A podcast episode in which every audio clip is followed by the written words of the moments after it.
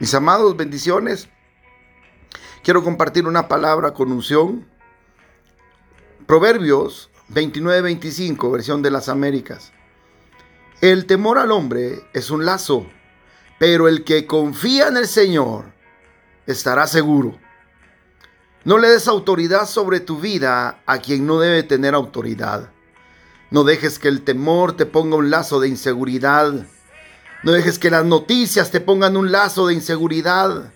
No dejes que el enemigo te ponga un lazo de inseguridad. No permitas que las circunstancias te pongan un lazo de inseguridad. Tú confía en el Señor. Tú dependes del Señor.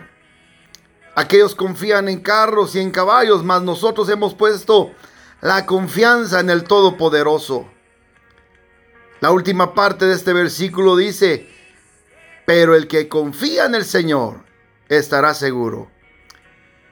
Vive seguro. Afronta las circunstancias con la seguridad que el Padre está contigo. No importa lo que puedan ver tus ojos.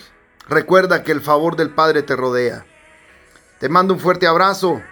Vive confiado. Vive seguro. Porque es Dios el que te sostiene. Te saluda Lázaro Alvarado.